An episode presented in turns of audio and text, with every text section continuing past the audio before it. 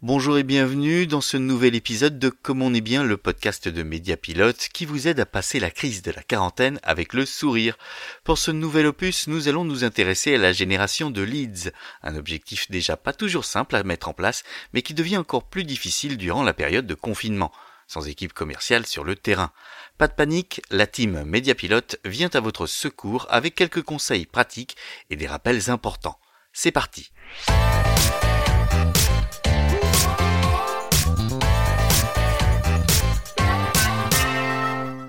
On ne le dira jamais assez, la véritable stratégie payante durant cette période, outre le confinement et le respect des gestes barrières de sécurité bien évidemment, c'est l'adaptation. Et cela vaut aussi pour votre stratégie commerciale en intégrant une démarche inbound ou outbound. Vous êtes bien calé au fond là-bas, vous m'entendez bien? Alors commençons par la démarche outbound. Il s'agit d'une démarche payante qui consiste à aller au contact de sa cible via un investissement financier une stratégie qui donne la possibilité de vérifier la réussite de cet investissement de manière quasi immédiate tout en identifiant les canaux rentables et les autres. Une méthode qui a fait ses preuves et qui peut être très efficace si l'on s'y prend bien, car il y a des pièges à éviter. Attention en effet à ne pas paraître trop intrusif, notamment via l'utilisation de bannières, de vidéos, de publicités sur les réseaux sociaux. À vous de construire une communication intelligente. Le fait d'investir en période de crise peut paraître risqué, mais il faut savoir une chose, c'est en investissant durant une crise que l'on s'en sort le mieux. Bon à savoir, pas vrai? Pour maximiser vos chances de retour sur investissement, à vous de bien identifier les optimisations à réaliser pour mettre toutes les chances de votre côté. Tout ça prend du temps, mais le jeu peut en valoir la chandelle. Après, soyons honnêtes, le comportement de vos cibles a radicalement changé, donc à vous d'être prudent et d'anticiper. Vendre des voyages d'été durant une période de confinement quasi mondial ne sera pas aussi évident que l'année dernière, par exemple. Une fois ces éléments de prudence pris en compte, c'est à vous de jouer. Vous avez à votre disposition pas mal de leviers à actionner, dont certains plus safe que d'autres, comme par exemple des liens sponsorisés, des leviers payants à la performance. Ces outils vous permettent en effet non seulement de bien cibler, mais ils ont aussi la bonne idée d'être facturés au clic. Vous payez donc utile. Si pas de clic, pas de facturation. Et si clic, certes facturation, mais du coup, résultat. Un bon point à garder en tête.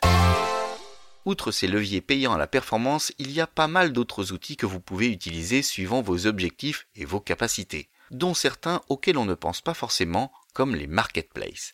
Amazon ou la Fnac, par exemple, sont bien trop souvent oubliés par les fabricants de produits n'ayant pas de site e-commerce.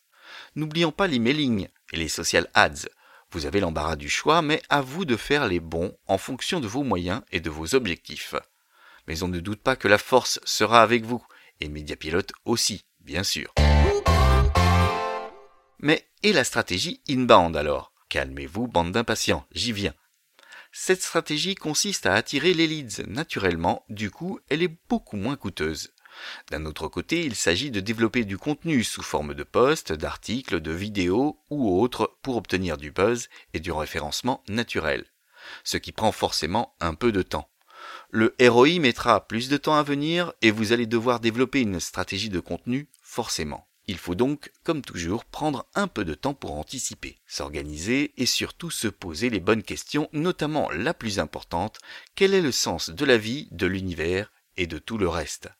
Si les plus érudits d'entre vous auront la bonne réponse, à savoir 42, il ne s'agit pas de la vraie question, qui est plutôt pourquoi l'internaute va-t-il s'intéresser à ma marque? Vaste programme.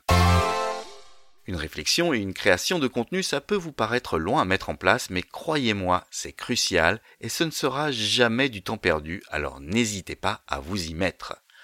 D'ailleurs, en parlant de contenu, n'oubliez pas de prévoir les outils de tracking pour convertir les connexions en statistiques, histoire d'affiner votre démarche par la suite.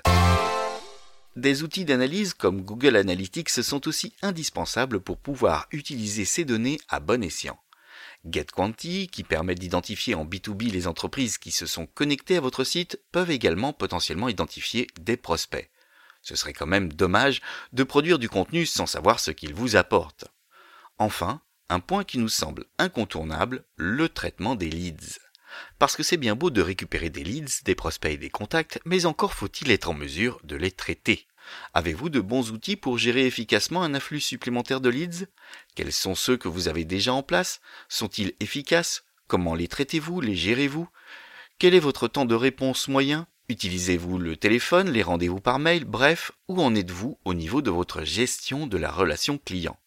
De manière générale, un lead reste chaud durant 48 heures. Au-delà, c'est fichu. Autant être organisé pour être réactif. Ça en fait des questions, pas vrai?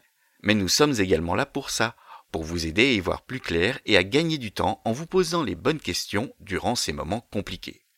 Vous êtes bien entouré, vous êtes malin, ça va bien se passer. D'ici le prochain podcast comme on est bien, on vous dit à bientôt et prenez soin de vous.